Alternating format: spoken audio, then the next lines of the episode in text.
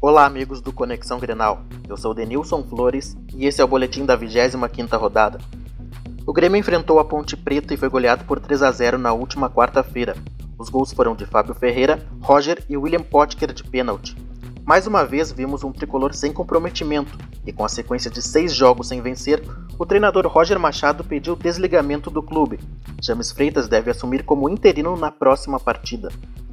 O Inter tropeçou no Beira-Rio e acabou perdendo para o Vitória pelo placar de 1 a 0.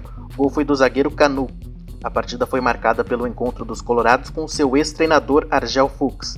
Com o resultado negativo, o técnico Celso Rotti pensa em modificações na forma da equipe atuar. O Grêmio é oitavo colocado com 37 pontos, o Inter está na 18ª colocação na tabela com 27 pontos. O tricolor recebe na Arena o Fluminense às 16 horas de domingo enquanto o Colorado enfrenta o América Mineiro segunda-feira às 20 horas. Para o Conexão Grenal, Denilson Flores.